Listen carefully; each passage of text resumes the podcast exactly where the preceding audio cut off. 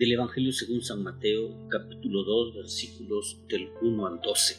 Jesús nació en Belén de Judá en tiempos del rey Herodes. Unos magos de Oriente venían del Oriente y se presentaron en Jerusalén diciendo, ¿Dónde está el rey de los judíos que acaba de nacer? Porque vimos surgir su estrella y hemos venido a adorarlo. Al enterarse de esto, el rey Herodes se sobresaltó y toda Jerusalén con él. Convocó entonces a los sumos sacerdotes y a los escribas del pueblo, les preguntó dónde tenía que nacer el Mesías. Ellos le contestaron, en Belén de Judá porque así lo ha escrito el profeta. Y tú, Belén, en tierra de Judá, no eres en manera alguna la menor entre las ciudades ilustres de Judá, porque de ti saldrá un jefe que será el pastor de mi pueblo Israel. Entonces Herodes llamó en secreto a los magos para que le precisaran el tiempo en que se les había aparecido la estrella y los mandó a Belén diciéndoles, vayan a averiguar cuidadosamente qué hay de ese niño y cuando lo encuentren avisen para que yo también vaya a adorarlo.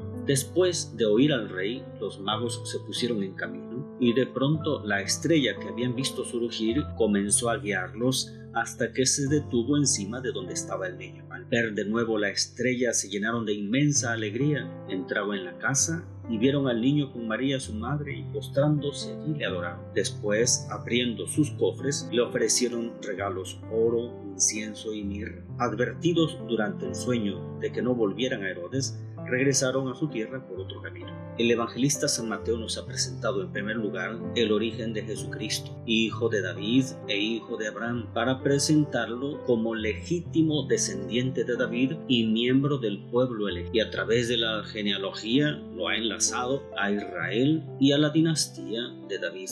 Pero el último eslabón nos decía que José no ha engendrado a Jesús, sino que ha sido el esposo de María de la que ha nacido Jesús y después se nos contó la historia de cómo el Señor le dijo en sueños a José que tenía que tomar por mujer a María para darle el nombre al niño Jesús. Y cómo José obedeció prontamente las indicaciones a través del ángel durante el sueño. Ahora nos encontramos con que Jesús ya nació y nació en Belén, pero se nos dice que en Belén de Judá. ¿Esto por qué? Pues porque Bethlehem significa casa de pan o en árabe casa de la carne. El tema es que se trata de diferenciar este lugar que significa incluso horno en un cierto significado que había en esta zona un poco más al norte de Zabulón, Belén de Zabulón, mencionado en el libro de Josué, y había otros lugares similares. El lugar Belén de Judá es descrito como lugar del nacimiento del rey David,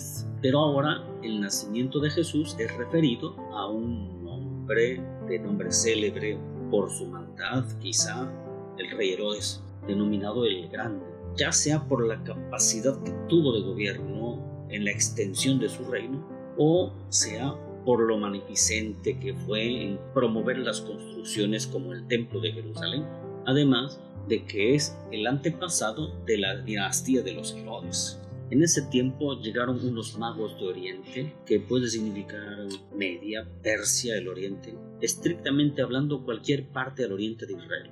Y estos llegaron a Jerusalén, que era la capital de Israel, y entraron al palacio real preguntando en dónde estaba el rey de los judíos, que acababa de nacer. Pero el rey de los judíos de ese entonces no era judío, era un idumeo de una tribu que está al sur de Judea y este personaje había llegado al poder a través de intrigas y crímenes desde el año 37 a.C.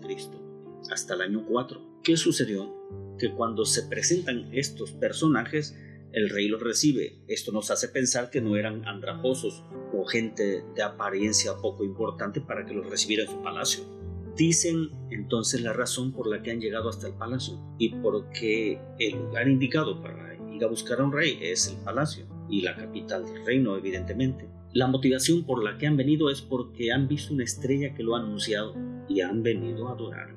Adorarlo puede tener diversos significados. Puede significar incluso solo darle homenaje. Cuando se da cuenta Herodes se sobresalta, porque para él cualquier posible rival que se le pusiera podría ser un obstáculo o quien le sustituyera en el poder y tenía que ser eliminado. Así eliminó a sus hijos Alejandro, Aristóbulo y después Antípatro, Este último lo mandó matar cinco días antes de su propia muerte. Había enviado a matar a la madre de estos primeros porque había incitado a algunos personajes de su familia puestos importantes. El rey se sobresalta, siente que le mueven la tierra o como decimos, le movieron el tapete.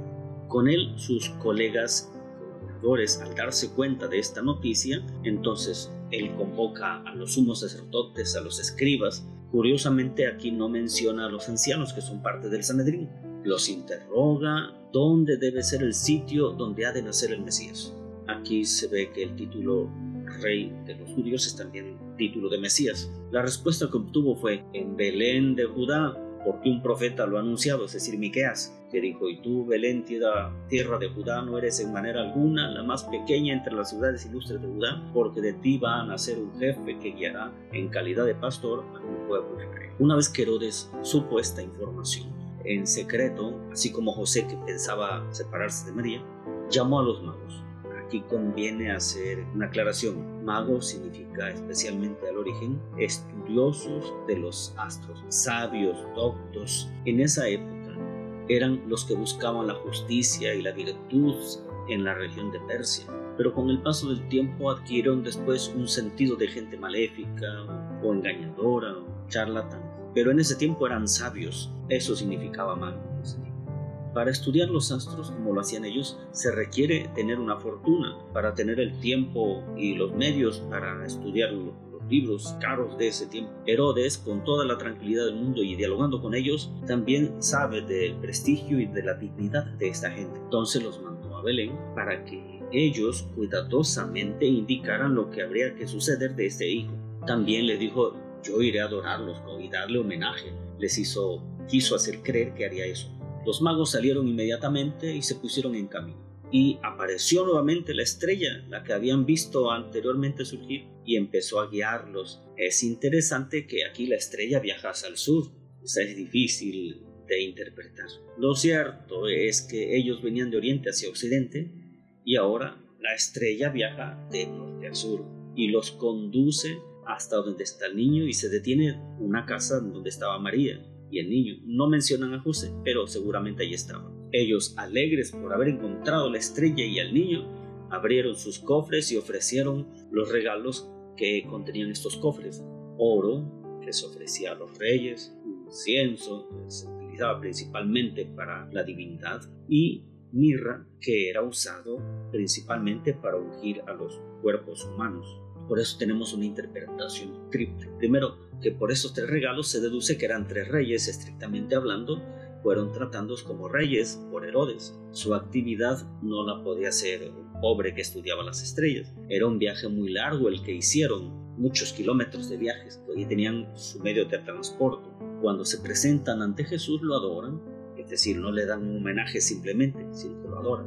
Y en sueños son advertidos de no regresar con Herodes y eligieron otro camino. Así nosotros encontramos que el Señor está acercando a los paganos hacia el Rey de los judíos, que es el Mesías y el Salvador.